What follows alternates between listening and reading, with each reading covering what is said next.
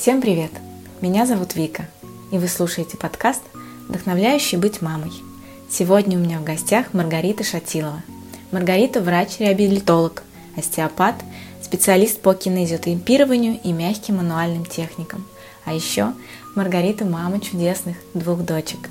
Мы поговорили с Маргаритой на очень важную тему, о которой, к сожалению, умалчивают многие врачи. Эта тема касается восстановления после родов и беременности. К сожалению, многие врачи не считают для себя нормой озвучить э, какое-то состояние здоровья женщины, которое, в принципе, можно было бы исправить какими-то особыми техниками или упражнениями. Но многие врачи считают это нормой, говорят, что ты родила, и вот твоя расплата. Это не так. Мы обсудили эту важную тему с Маргаритой, обсудили о том, как важно найти своего врача, который будет говорить тебе о твоем состоянии здоровья, о том, что есть норма, а что нет, который подскажет, как исправить, если с тобой что-то не так. Приятного вам прослушивания! Я буду вам очень благодарна, если вы поставите свои оценки в приложении подкаста от Apple и напишите свои комментарии. Возможно, именно благодаря вашим оценкам те, кому действительно нужен и важен этот подкаст, смогут его найти. Добрый день, Маргарита. Добрый день, Виктория. Известный факт, что репродуктивная функция, она заложена в человеке от природы. Соответственно, от природы для женщины нормально быть беременной и рожать детей. Но, как показывает практика, за время беременности, за 9, ну, почти 10 месяцев, женское тело претерпевает огромные изменения. А потом, в среднем за сутки, еще более огромные, я бы даже сказала, экстремальные изменения происходят с женским телом. Зная об этом, хочется у вас спросить, можно ли как-то к этому подготовиться до того, как забеременела, чтобы э, процесс восстановления после всех этих изменений прошел легче, безболезненнее, приятней и вообще привел куда-то в хорошую такую норму? Это отличный вопрос, я вообще очень его люблю, потому что он идет из категории «А как же мы жили раньше?» без какой-то специфической подготовки к родам, без восстановления после родов. И тут есть две стороны этой медали. Первая сторона то, что наши прапрапрабабушки в основном очень много времени проводили в полях, в работе, и таким образом они уже готовили свое тазовое дно к родам, потому что как раз-таки была поза ворона, когда мы сидим на четвереньках, и достаточно быстро восстанавливались после, потому что в их жизни было много физической нагрузки, а в жизни современной женщины физической нагрузки намного меньше. Мы практически всегда сидим. И есть вторая сторона этого вопроса, что раньше а, женщины это была норма, что было опущение а, внутренних органов, недержание мочи и прочие неприятные варианты. То есть, с одной стороны, мы были более физически подготовлены, с другой стороны, мало кто обращал внимание на женское здоровье, будем откровенны. Но прекрасно, что теперь у нас 21 век, и да, мы можем таки начать готовиться к родам, и мы можем начать восстанавливаться после них. На этапе подготовки к родам, а, что бы я советовала? Во-первых, очень сильно не начинать к ним готовиться, потому что некоторые мамы воспринимают подготовку к беременности как а, прям надо пойти в спортзал, надо накачать все мышцы, надо все укрепить. И это немножко ошибочное мнение, потому что если мы реально идем в спортзал, и начинаем укреплять все мышцы, то мы себе вредим в плане будущей беременности, потому что обычные занятия на тренажерах, силовые тренировки, они приводят лишь к тому, что мы а, слишком сильно укрепляем свои мышцы живота, а в беременность мышцы живота должны быть эластичными, они должны растягиваться под воздействием растущей матки. И диастаз, вот то самое страшное слово, это когда расходятся прямые мышцы живота, он чаще всего возникает у тех женщин, у которых живот прям очень крепкий, сильный, с кубиками. Это вот печальный факт, прямо, мне кажется, вселенская несправедливость, но тем не менее это так и есть. И когда мы идем в спортзал, а, чаще всего очень сложно тренироваться верно с дыханием, выполнять технику упражнений. Не все тренеры обращают на это внимание, а многие женщины тренируются в принципе без тренеров, и возникает немножко рассинхронизация правильного дыхания мышц тазового дна, и вместо того, чтобы готовить тазовое дно к родам, мы его слегка ослабеваем. Поэтому на, на этапе подготовки к беременности самое оптимальное занятие – это перинатальная йога или перинатальный пилатес. Или любые другие упражнения, которые основаны на правильном дыхании. Как правило, это всегда идет либо йога, либо пилатес, либо какие-то их варианты, возможно, это будет йога-терапия. То есть наша задача а, на этапе подготовки к беременности не укрепить безумно все свои мышцы, а скорее подготовить сердце, подготовить легкие к возрастающей нагрузке во время беременности и адекватно укрепить немножко спину, тоже подготовить ее к этой нагрузке, а расслабить и растянуть, даже скорее не расслабить, а именно растянуть мышцы живота, для того, чтобы они а, работали адекватно, они должны быть сильными, но эластичными. А чаще всего, когда мы качаем пресс, мы тренируем только силу мышц и вообще не уделяем внимания эластичности и растяжке. И адекватно проработать мышцы тазового дна, потому что это те мышцы, на которых будет лежать малыш, и это те мышцы, на которых мы все сидим. А современный человек, особенно в мегаполисе, в основном только сидит. Поэтому это вот такие советы на этапе именно подготовки и планирования беременности, чтобы Но ну, выйти я... с минимальными потерями. Но я правильно понимаю, что вот просто йога не подойдет. Ну, есть какая-то специальная перинатальная йога, которая подготавливает. Не все позы в йоге помогут нам подготовить тело именно к беременности. Да, вообще видов йоги очень много. Есть а, легкая совсем йога, легкие варианты. Есть йога очень такая прям жесткая, практически силовая. И именно на этапе планирования беременности, самой беременности и восстановления после родов самый оптимальный вариант – это перинатальная йога. То есть это та йога, а, в которой инструкторы умеют работать с женщинами на этапе подготовки к беременности, беременности в послеродовом периоде. Они прекрасно знают, как правильно дышать, какие мышцы нужно напрягать, какие мышцы нужно расслаблять. А, то есть тут шансов нарваться на некомпетентного инструктора намного меньше, потому что, как правило, все преподаватели перинатальной йоги или йога-терапии перинатальной, они сами мамы, столкнувшиеся с некоторыми проблемами по женской части, поэтому там можно быть точно уверенным, что ты будешь находиться в хороших и надежных руках.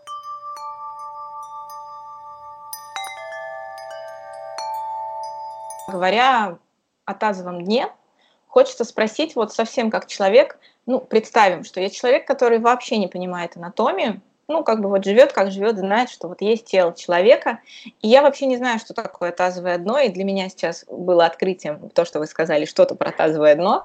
Это вообще что такое? Оно где? Зачем нам нужно? И зачем его нужно тренировать? И если не будем тренировать, то что с ним случится и как мы будем жить дальше?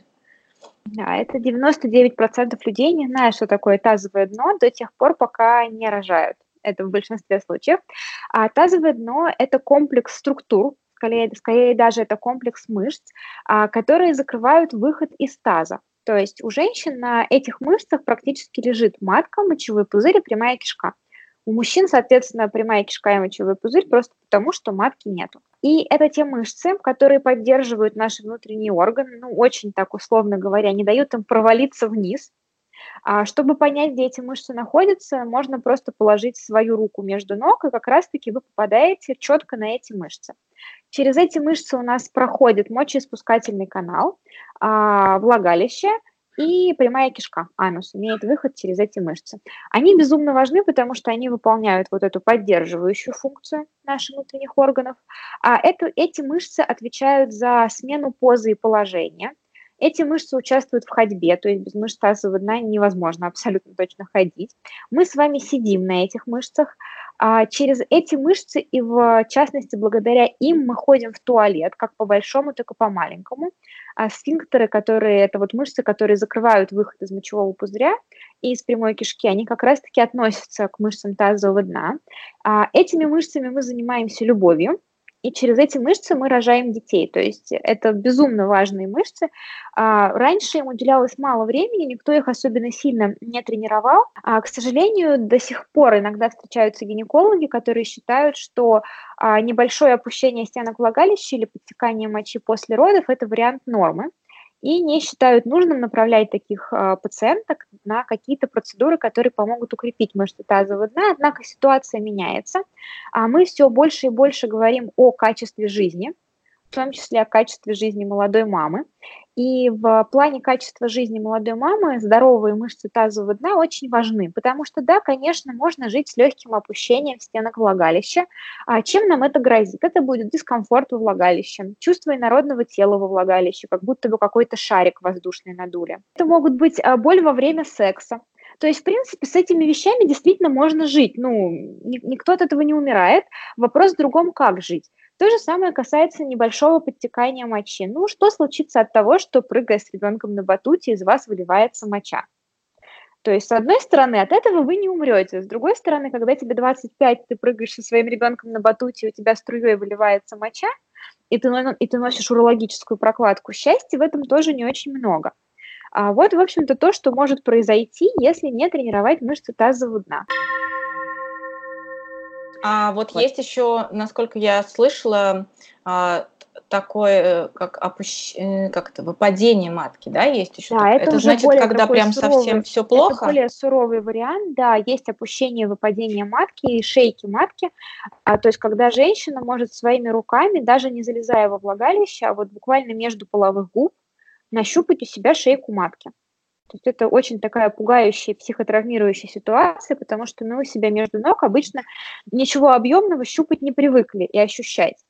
А, как правило, это происходит, это редкие ситуации, они встречаются у женщин, у которых было много родов, или много родов подряд, или были роды крупными детками, и она вообще ничего не делала. И иногда такое может быть, если неправильно вели э, роды, то есть было какое-то очень агрессивное и неадекватное ведение родов, там выдавливание ребенка, тянули за пуповину, чтобы родить быстрее плаценту. То есть это все такие ситуации очень тяжелые. Или, допустим, часто бывает опущение шейки матки, когда у женщины есть опущение влагалища, и она работает на физически тяжелой работе, допустим, кладовщиком. И вот у нее есть проблемы с тазовым дном, она ничего не делает для того, чтобы его лечить, потому что, возможно, ей врач-гинеколог сказал, ты родила, и все, ну, да, за это ты расплатилась опущением.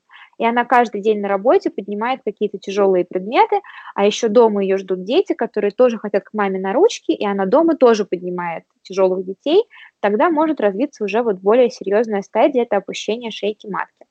Но я всегда надеюсь, что если мы будем нести пропаганду здоровья тазового дна в массы, то вот этих случаев будет становиться все меньше и меньше, потому что женщины будут вовремя начинать тренировки, и тогда процесс просто остановится на том уровне, на котором он есть, и хуже становиться уже не будет. То есть я правильно понимаю, что, по сути, а, в норме расплаты за роды никакой нет в виде опущения, нет подтекание? А расплата за роды практически всегда она есть. Все, все зависит от того, на каком исходном уровне были наши мышцы и от генетики.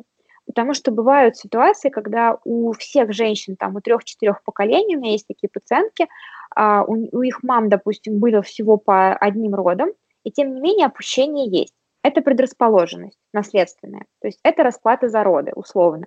Но а, одно дело сказать себе, что да, это расплата за роды, и все, и ничего больше не делать, а другое дело начать тренироваться и убрать эту расплату за роды и жить прекрасной, полноценной жизнью.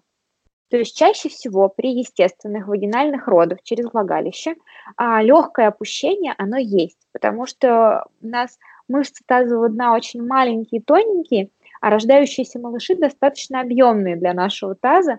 И хотя природа вроде бы все предусмотрела, но тем не менее не все, некоторые недоработочки у нее имеются. Поэтому нам нужно ей помочь и восстанавливать себя самостоятельно. Тогда такой вопрос. Пометуя, что мы тут озвучили, что 21 век на дворе, и прогресс не стоит на месте, наверняка а, какие-то девочки и женщины а, захотят спросить, почему бы, учитывая, что медицина тоже не стоит на месте, и пластическая хирургия не стоит на месте, почему бы не заниматься? Именно перестать заниматься и даже не думать о том, чтобы заниматься, а просто пойти на стол к хирургу, и он мне там сделает все красиво. Я рожу своих четверых детей, потом пойду, сделаю операцию, и у меня все будет хорошо. Так возможно? А, да, конечно, так возможно. Более того, я прекрасно понимаю эту позицию, и сейчас а, позиция хирургов пластических, которые делают серьезные операции пластической гинекологии, именно так и звучит. Вы рожаете всех своих детей, которых вы хотите родить, а при этом вы стараетесь поддерживать здоровье своего тазового дна, потому что вдруг вы захотите шестерых, это большая нагрузка. А после этого вы приходите, и мы вам зашиваем просто все, как вы хотите, хоть снова из вас делаем девственницу. А, любой каприз за ваши деньги. В принципе, такая позиция мне вполне понятна, но а, дело в том, что когда мы ложимся под нож хирургу, они не укрепляют наши мышцы тазового дна. То есть нет ни одной операции на свете, которая способна укрепить какую бы то ни было мышцу.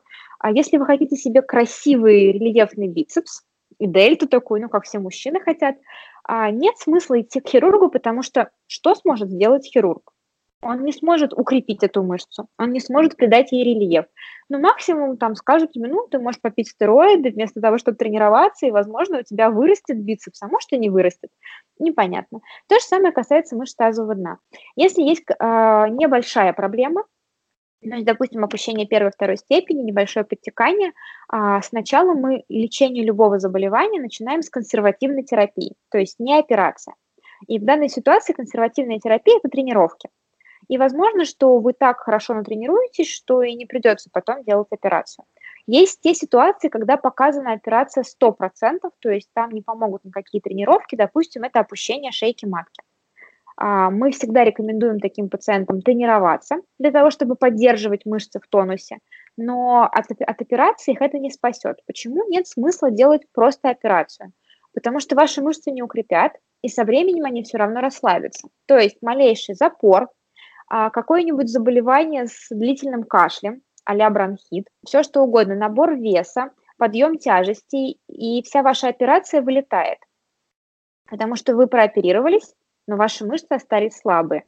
То есть вам по возможности там все ушили, что могли, но они просто ушили, они не сделали ваши мышцы сильными и здоровыми.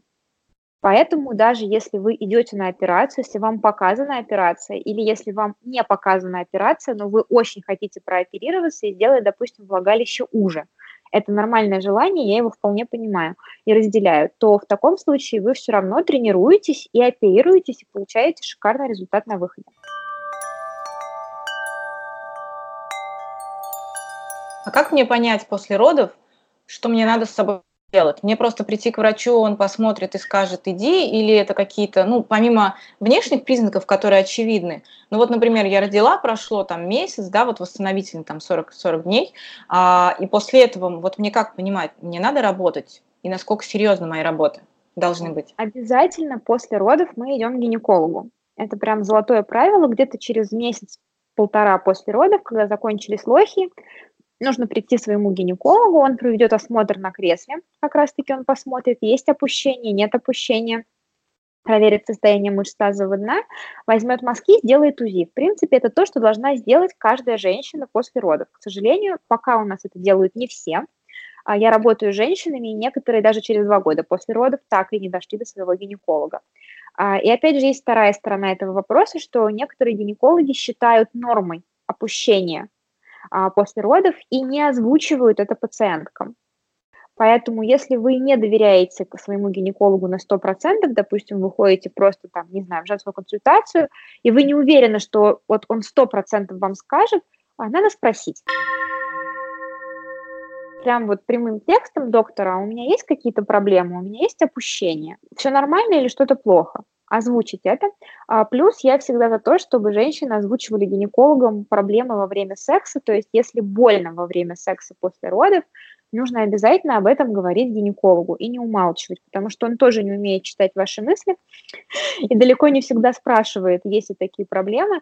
А если вы скажете, что, допустим, вот мне больно, то гинеколог более тщательно будет смотреть а, влагалище, возможно, какой-то шовчик перетянут. Возможно, он больше внимания уделит состоянию мышц тазового дна. То есть мы тоже помогаем врачу, это наша ответственность как пациентов, которые заботятся о своем здоровье.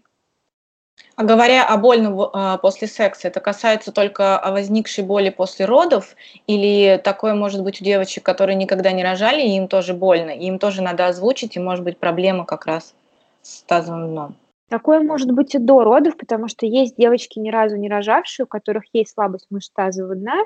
Опять же, это бывает генетическая предрасположенность наследственная, это бывают э, девочки, которые серьезно занимаются спортом, такое часто встречается, поэтому могут быть признаки слабости мышц тазового дна а вот в виде именно болезненного секса у нерожавших женщин.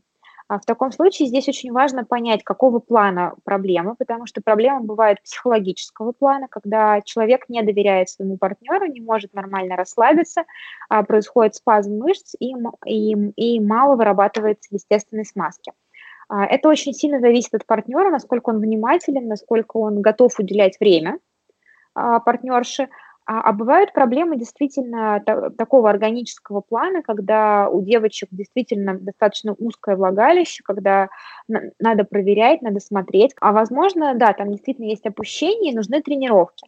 То есть с проблемой «мне больно во время секса» в первую очередь мы приходим к адекватному гинекологу, который готов выслушивать и не отмахиваться, и не говорить, что ну, бывает, бывает, что поделать? Типа, занимайтесь сексом дальше, возможно, со временем все пройдет. Как показывает практика, нет, оно не проходит со временем, оно усугубляется после родов, и вообще все становится очень плохо, и у меня есть пациентки, которые годами не занимаются сексом, просто потому что им больно. И они не находят поддержки у врачей, что вот есть такая проблема. Поэтому я всегда за поиск грамотного врача, который выслушает вас и направит на путь истинный.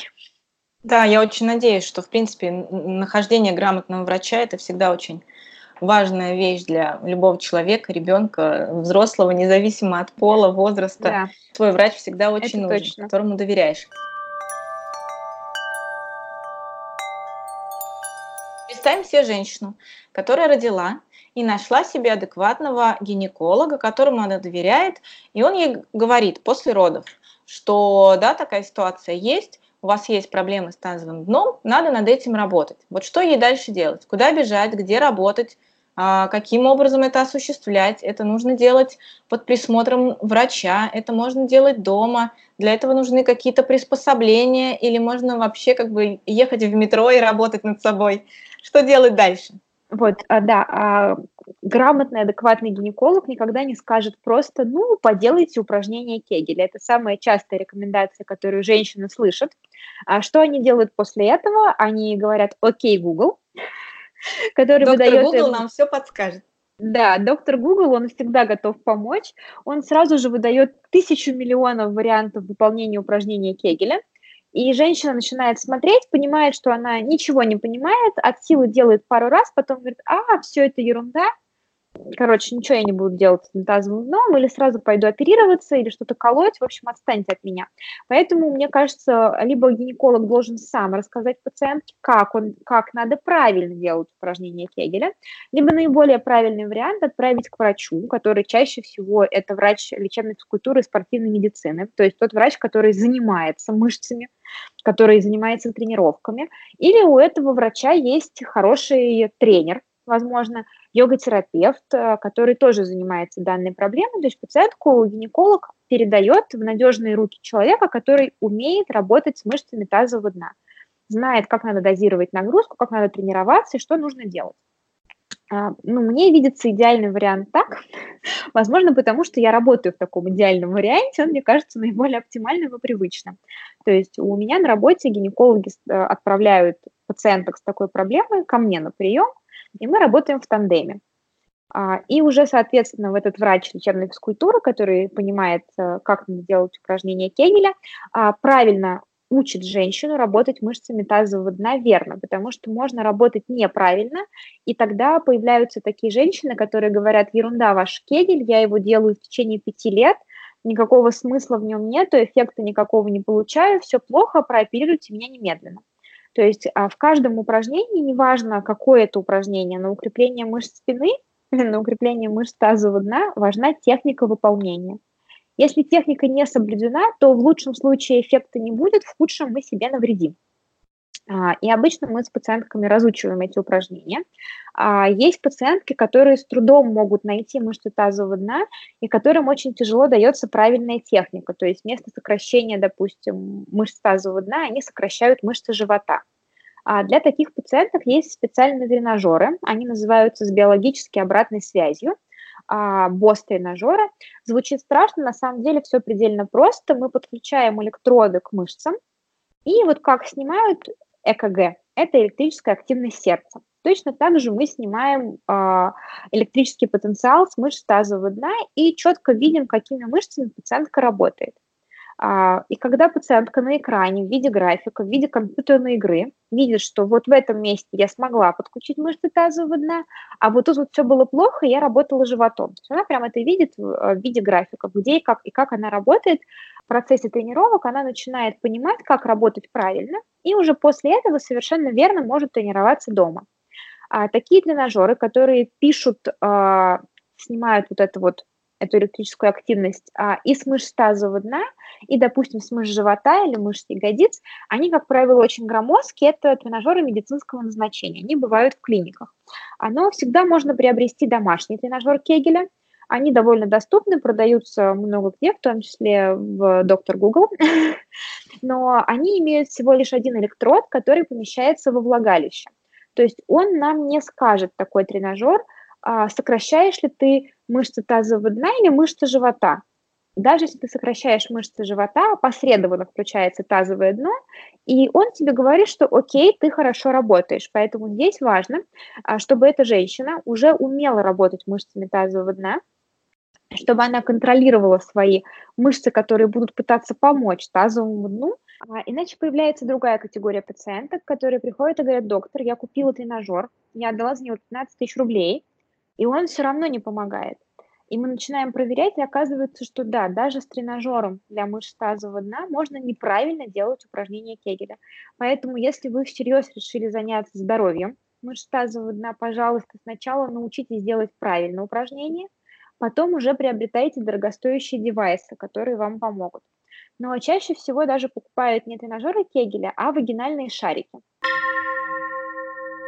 Это шарики или яйца, или конусы. Они вот я об этом, раз... да, очень хотела спросить. Да, про вот это направление. А, ввести во влагалище, и многие считают, что «О, я ввела во влагалище, теперь я просто с ними хожу и удерживаю мышцы». А вот это вообще просто моя больная тема. Если у вас есть слабость мышц тазового дна, если у вас есть опущение э, стенок влагалища, ни в коем случае мы не используем вагинальные шарики. Давайте для аналогии представим себе ситуацию – у вас заболело плечо.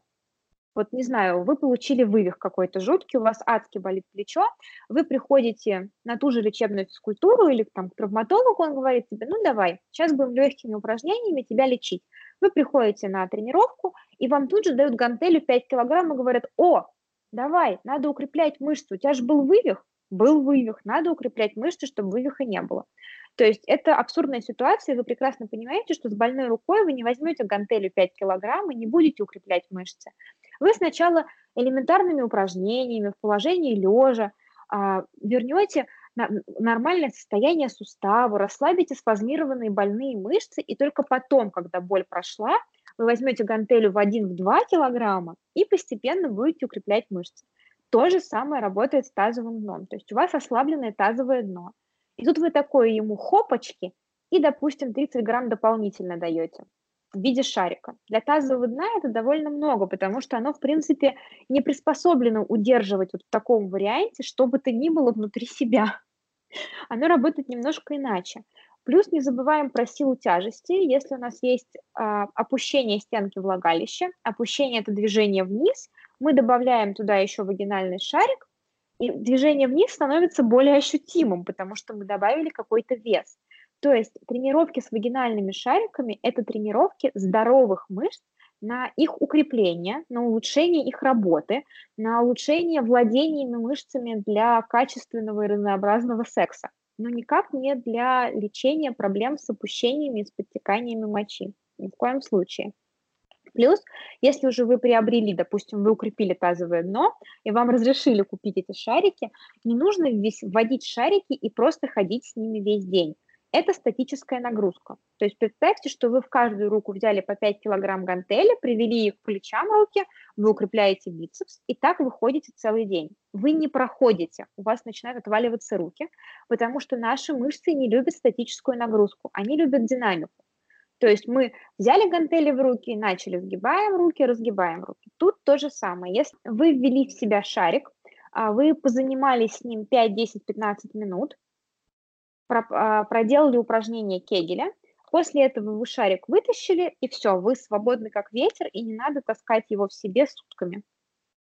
Ну, то есть я правильно понимаю, что вот эта вот легенда про эти упражнения Кегеля, которые, собственно, Google тоже выдает, что когда ты натренирован и знаешь про все свои мышцы, кто где находится и как ими работать, ты можешь заниматься вообще в любых условиях, да, и в том числе, когда ты едешь в метро, да, пик. когда ты стоишь в пробке, то есть... то есть вообще без проблем в любой ситуации. Очень многие тренируются, когда моют посуду или гладят белье. То есть такие ну, рутинные наши вот активности, которые мы часто делаем, и поэтому мы не тратим много времени отдельно на тренировки мышц тазового дна. То есть там стоишь в пробке, тренируешься, едешь в метро, тренируешься.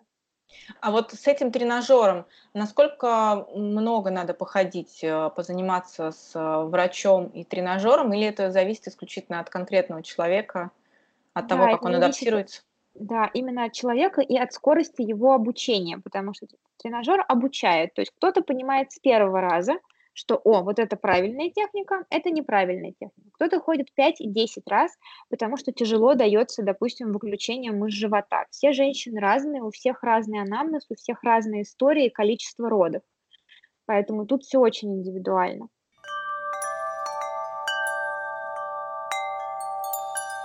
Я хотела бы, чтобы вы рассказали о своем марафоне, который вы проводите в соцсетях для девушек. Хотелось бы прежде всего узнать, насколько плотно там происходит, происходит работа, насколько помогает то, что оно все-таки происходит в группе, да, там несколько, ну, несколько участниц, и заменяет ли этот марафон а, непосредственное общение с врачом и работу с тренажером?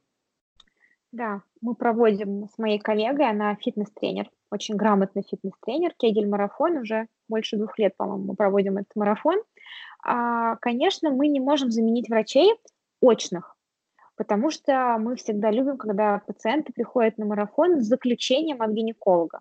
То есть не просто у меня там что-то болит, а когда пациентка пишет, я была на приеме у гинеколога, он мне поставил такой-то диагноз. Многие девочки специально перед началом марафона идут к врачам и тщательно их трясут. Какая у меня степень опущения влагалища? Что мне надо? А, в общем, это совершенно нормальная практика, и я ее всячески поддерживаю. А, он проходит а, в виде, так сказать, аудиосообщений, то есть моим голосом надиктованы все упражнения, которые мы делаем. Я очень тщательно рассказываю все упражнения, всю их технику, как надо делать, как не надо делать, проговариваем все-все правила и все особенности. Плюс эти же упражнения у нас есть в текстовом варианте, кому как удобнее воспринимать информацию. И если девочки внимательно все слушают, то в принципе, все правильно все делают, потому что нет ничего такого, что я бы не говорила пациентке на очном приеме. Конечно, прийти и позаниматься на босс-аппарате – это очень круто, и у меня с каждого марафона есть девчонки, которые приходят в начале марафона, проверяют силу мышц тазового дна, и приходят в конце марафона. Но это, конечно, касается тех, кто живет в Москве, кто реально может записаться и прийти. Но, тем не менее, даже те, кто не приходит, он, очно я их не вижу, а в конце показывают замечательные результаты. А этого мы в том числе достигаем обратной связью, то есть раз в неделю девочки скидывают все свои вопросы, мы их сортируем, я сажусь и опять же в аудиосообщениях надиктовываю ответы на все-все-все вопросы, которые у нас возникли. То есть обратная связь есть, она работает, плюс у нас хранятся записи а, всех моих ответов на прошлые марафоны, и если слушать это все, то это просто огромный пласт информации, потому что все равно каждый раз на один и тот же даже вопрос я отвечаю, ну, по, по сути одно и то же, но разными словами. И вот уже сейчас у нас идет как раз-таки новый поток марафона, и девочки некоторые написали, что, а, мы прослушали ответы Маргариты за вот на прошлые а, вопросы, и, в принципе, вопросов не осталось, потому что все это было рассказано с пяти разных точек зрения и там десятью разными способами. А работа в группе, мне кажется, всегда проще, и она понятнее, а, и она приятнее, потому что когда вот я записываю аудиоответы, я всегда прочитываю вопрос. То есть э, девочки понимают, что это не она, она такая там 20 с небольшим лет или 30 с небольшим лет с подтеканиями или с болью во время секса, а что такие женщины есть. Это очень важно понимать, что это не у тебя какие-то проблемы, и ты плохая, а то, что просто эта проблема есть, и с ней нужно бороться, что ты не одна. И я всегда э, зачитываю как положительные отзывы, то есть все, ой, все круто, все стало намного лучше, так и те, которые, ой, вы знаете, у меня вот пока ничего не получается, потому что а, положительные отзывы тебя всегда мотивируют на то, что вот у нее получилось, значит, получится и у меня – а вот такие отзывы, когда, ой, вы знаете, я там занимаюсь две недели, и пока у меня что-то, тяжело идет, дает понять, что нет, не все такие вот легкие, воздушные с первого раза все понимают, а есть и те, кому да, это действительно тяжело дается и требуется больше времени. Мне кажется, это очень поддерживает девчонок.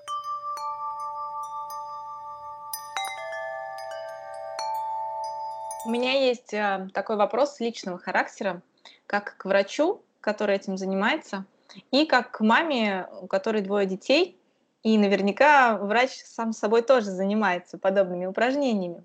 Поэтому хочется узнать э, субъективное мнение и субъективное ощущение о том, меняется ли э, ощущение в родах, когда мышцы тазового дна прокачаны. Вот в этом плане я вообще не являюсь какой-либо, какой бы то ни было репрезентативной выборкой. У меня оба раза были роды путем кесарево сечения. Поэтому мой субъективный опыт здесь не так интересен. Но так как я работаю вместе э, с акушерками и с доулами, то есть женщинами, которые видят намного больше родов, чем может увидеть одна конкретная Маргарита за всю свою жизнь, а, я хочу сказать, что они очень любят девчонок с хорошими мышцами тазового дна и очень не любят принимать роды у спортсменок, у которых, ну не то чтобы не любят, то есть они понимают, что, скорее всего, будет тяжелее, потому что у спортсменок мышцы тазового дна перекачаны. То есть это другая сторона медали, это не слабость, это перетренированность. И там очень тяжело идет рас, раскрытие ткани промежности. Вот. А те девочки, которые готовились, которые занимались, допустим, той же йогой, они всегда, ну не всегда, всегда это нехорошее слово, но в большинстве случаев рожают намного лучше, намного легче, и а, если у тебя хорошие эластичные мышцы тазового дна, то минимизируется риск разрывов именно мышц этого самого тазового дна в родах.